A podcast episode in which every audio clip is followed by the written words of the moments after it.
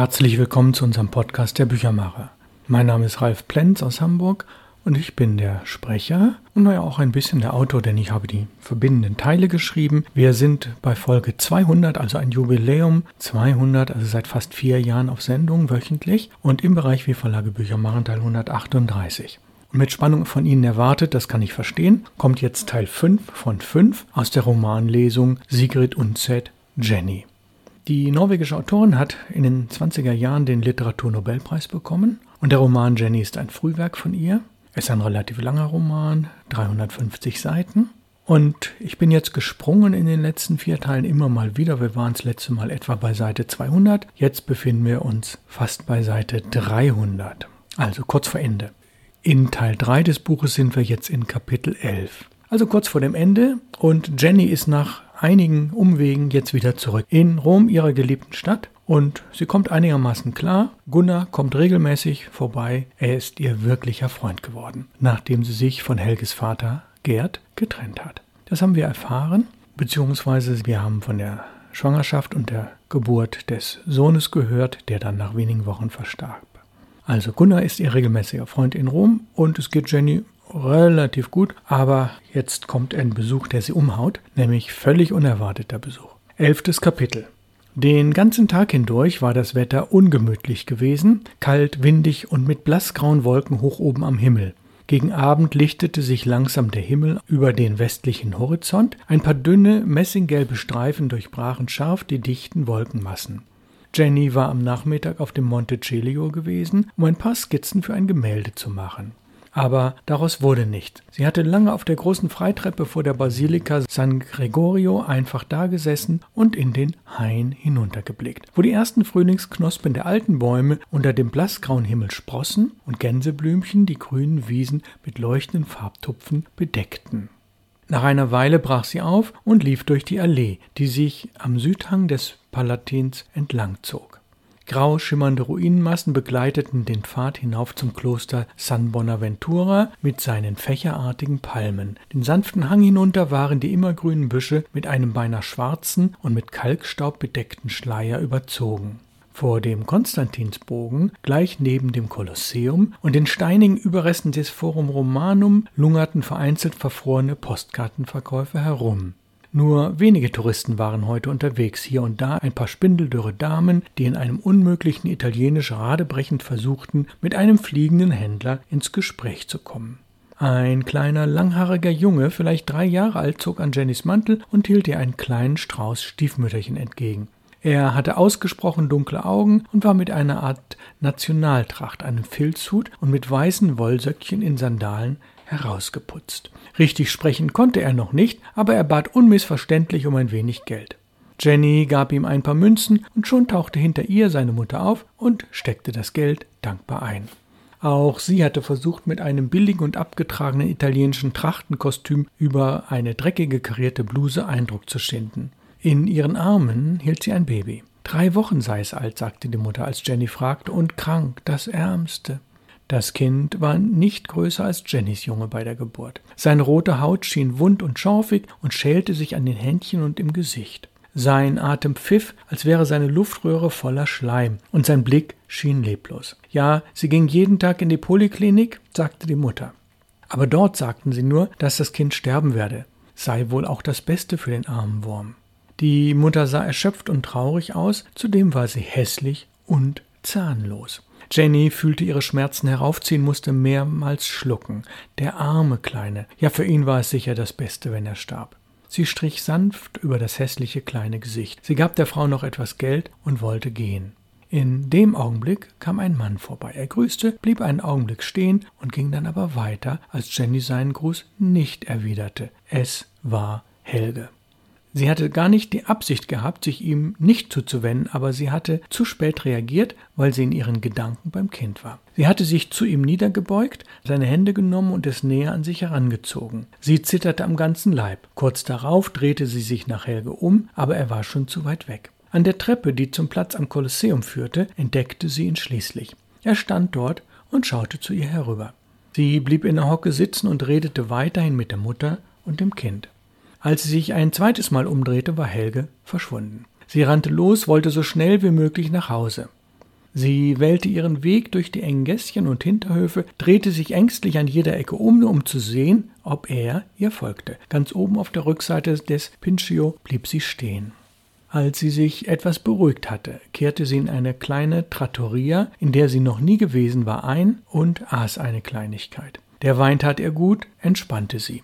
Wenn er jetzt hier hereinkäme und sie ansprechen würde, wäre das natürlich peinlich. Sie hoffte, es würde nicht so weit kommen. Und wenn aber doch, dann gab es nichts, wofür sie sich schämen müsste. Sie beide waren ja getrennte Wege gegangen. Das, was nach ihrer Trennung passiert war, hatte ja nichts mit ihm zu tun. Sie blieb ihm keine Rechenschaft schuldig. Selbst wenn er es versuchte, er hatte kein Recht dazu. Was er auch sagte, was er ihr auch vorwerfen würde, sie wusste ja selbst, was sie getan hatte, musste selbst damit fertig werden und niemand sonst. Es war sehr schmerzhaft, aber sie selbst hatte sich diesen Schmerz zugefügt. Es war ein schrecklicher Tag gewesen, einer von den Tagen, an denen sie sich nicht nüchtern fühlte. Langsam ging es ihr etwas besser.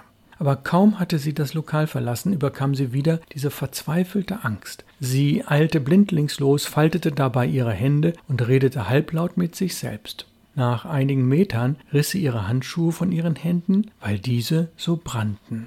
Ihr fiel plötzlich der Fleck an dem einen ein, nachdem sie das Kind gestreichelt hatte. Angeekelt warf sie sie von sich. Als sie zu Hause ankam, zögerte sie einen Moment und klopfte dann an Gunnars Tür. Wir wissen, dass sie jetzt mit Gunnar ja liiert ist. Gunnar war nicht daheim. Sie schaute auf dem Dach nach, auch dort war niemand. Sie ging zurück in ihr Zimmer und zündete eine Kerze an. Mit verschränkten Armen saß sie da und starrte in die Flamme, stand auf und lief im Zimmer auf und ab und setzte sich dann wieder. Angespannt achtete sie auf jedes Geräusch im Treppenhaus. Wenn doch Gunnar endlich käme, bloß nicht Helge. Aber der wusste ja zum Glück nicht, wo sie wohnte, oder doch? Er könnte natürlich jemanden fragen, den sie beiden kannten. Ach Gunnar, wo bleibst du nur?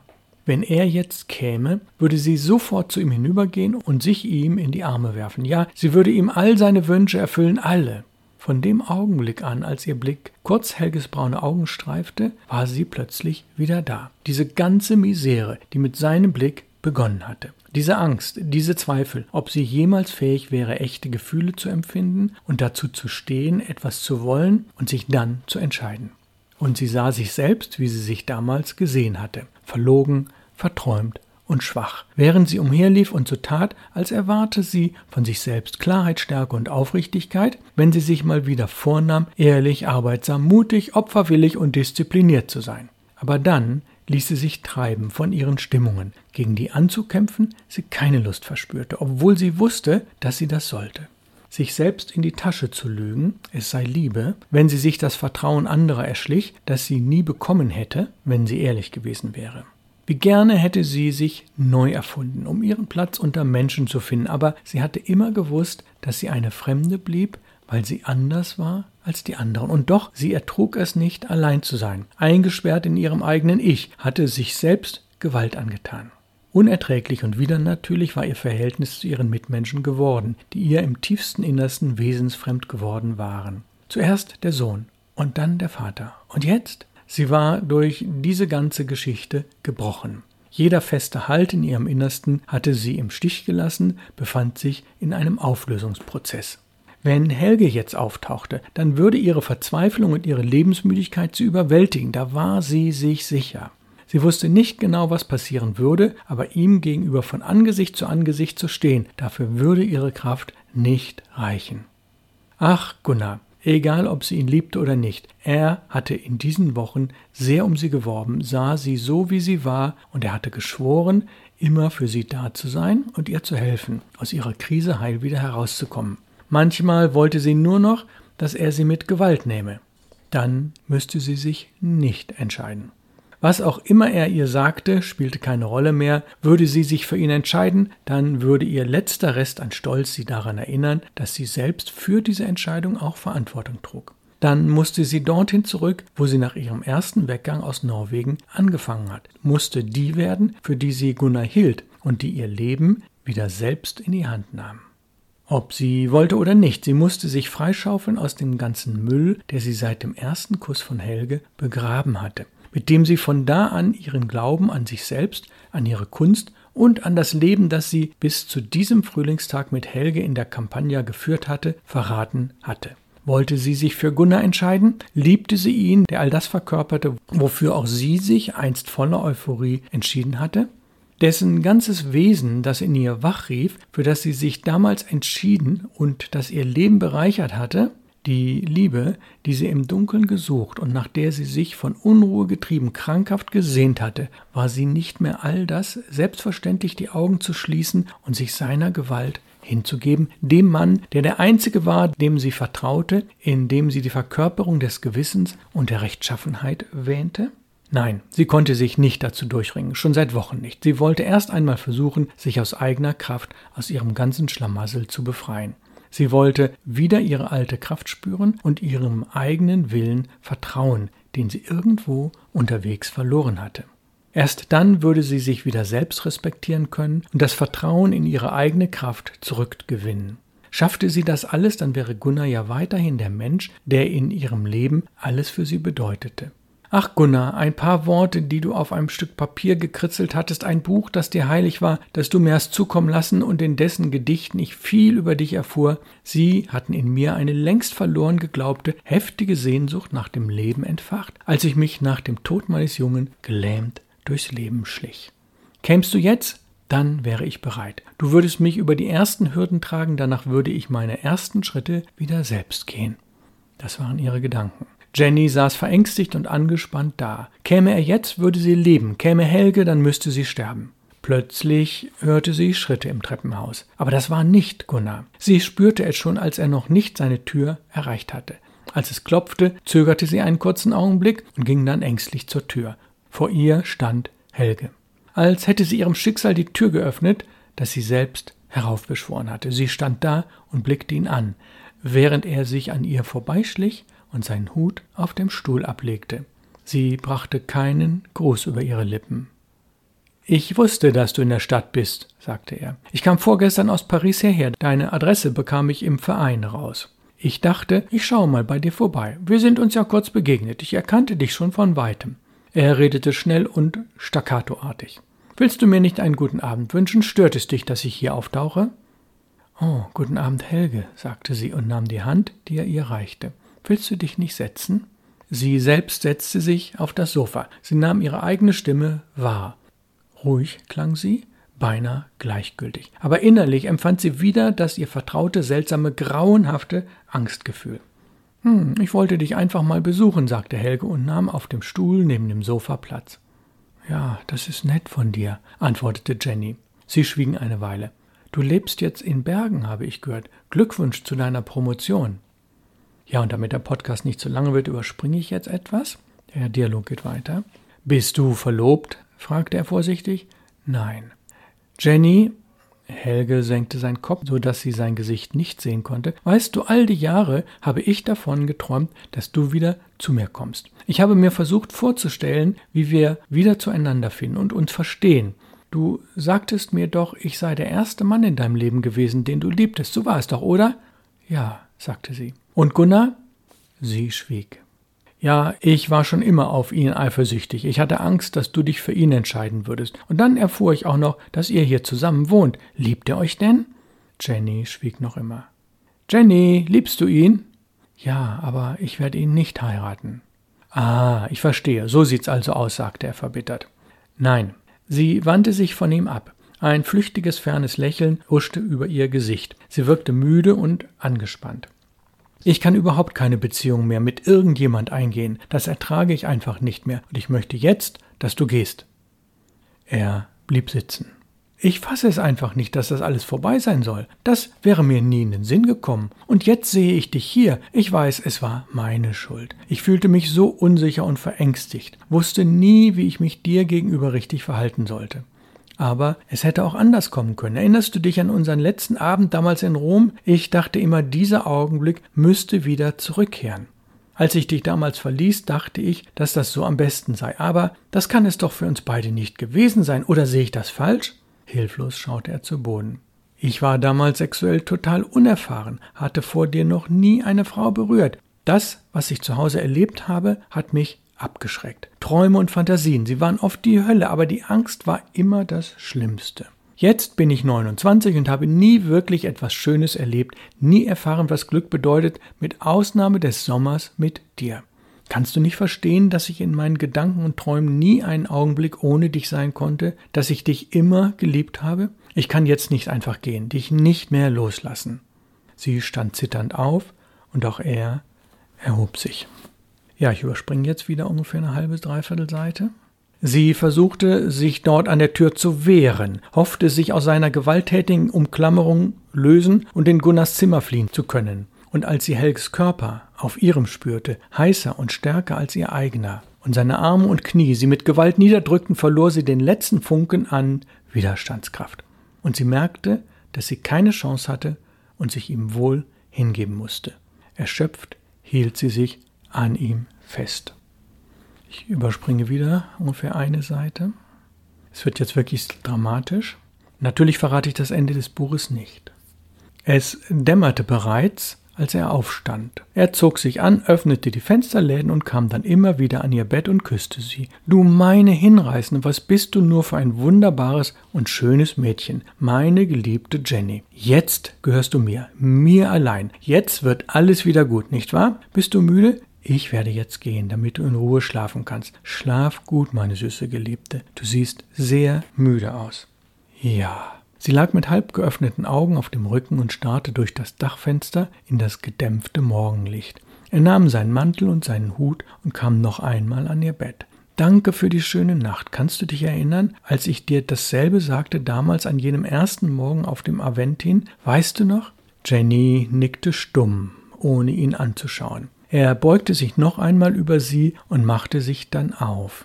An der Tür drehte er sich noch einmal um. Ach ja, gibt es noch einen Schlüssel für die Tür oder ist das noch eine der altmodischen Türen, die man von innen abriegelt? Ja, so ist es. Sie blieb mit geschlossenen Augen liegen, aber sie sah ihren eigenen weißen Körper, so wie er unter ihrer Decke lag, nackt und schön, etwas, was sie von sich weggeworfen hatte, so wie sie gestern Nachmittag den fleckigen Handschuh von sich geschleudert hatte. Er war nicht mehr ihrer. Plötzlich hörte sie Gunnar die Treppe hochkommen. Langsam. Dann öffnete er seine Tür. Sie hörte ihn eine Weile in seinem Zimmer auf und ab gehen. Anschließend verließ er sein Zimmer und ging auf das Dach hinauf. Nun hörte sie seinen hastigen Schritte über ihr. Sie war sich sicher, dass er es wusste. Und dennoch erlaubte ihr müdes Hirn es ihr nicht, es deutlicher wahrzunehmen. Sie spürte keine Schmerzen mehr, nichts. Sicher kam ihm alles so selbstverständlich und unumgänglich vor wie ihr. Das, was sie tun würde, entzog sich ihrer freien Entscheidung. Es würde geschehen, so wie andere Dinge geschehen waren, als eine unumkehrbare Folge davon, dass sie gestern Abend Helge die Tür geöffnet hatte. Es ist noch nicht zu Ende. Jenny streckte einen Fuß unter der Decke hervor und betrachtete ihn wie einen fremden Gegenstand, der nicht ihrer war. Er war schön, weiß mit fein verästelten bläulichen Äderchen. Sie bewegte ihn hin und her, so dass sich der Fußrücken dehnte. Die Müdigkeit ruhte schwer auf ihr. Und es tat ihr gut, sie fühlte sich an wie abgeklungene Schmerzen. Als er bei ihr war, beherrschte sie nur noch das Gefühl, als würde sie in die tiefste Dunkelheit hinabgestoßen, aus dem es kein Entrinnen mehr zu geben schien und an deren Ende tiefste Stille herrschte. Es berauschte sie, so zugrunde zu gehen, ihres eigenen Willens beraubt.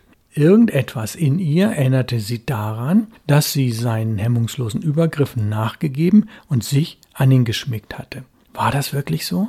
Sie war jetzt ausgelaugt, erstarrt, und was zu tun blieb, würde sie mechanisch und willenlos vollbringen. Sie stand auf und zog sich an. Sie wusch sich und steckte sich ihr offenes Haar hoch. Sie blickte in den Spiegel und erkannte ihr eigenes Gesicht nicht. Dann ging sie hinüber zu dem kleinen Tisch mit ihren Malsachen und suchte das kleine Kästchen mit dem Radierwerkzeug. Sie hatte heute Nacht an ihren spitzen, dreieckigen Schaber denken müssen, den sie sich früher manchmal aus Spaß an ihre Pulsadern gedrückt hatte. Jenny nahm ihn heraus, betrachtete ihn und befühlte ihn mit ihren Fingern. Sie legte ihn zurück und nahm ein Taschenmesser heraus, das sie einst in Paris gekauft hatte. Es enthielt einen Korkenzieher, einen Dosenöffner und einige Klingen. Sie öffnete eine von ihnen. Sie war kurz und breit und ziemlich spitz. Dann ging sie wieder zurück und setzte sich auf das Bett. Sie zog das Kissen an sich heran und legte ihren linken Arm darauf. Ja, ich habe ja zugesagt, dass ich das ganze Drama nicht vorlesen werde. Es gibt noch weitere Verwicklungen. Ich möchte Sie ermutigen, dieses Buch sich zu kaufen. 352 Seiten von Sigrid Unzet, Jenny.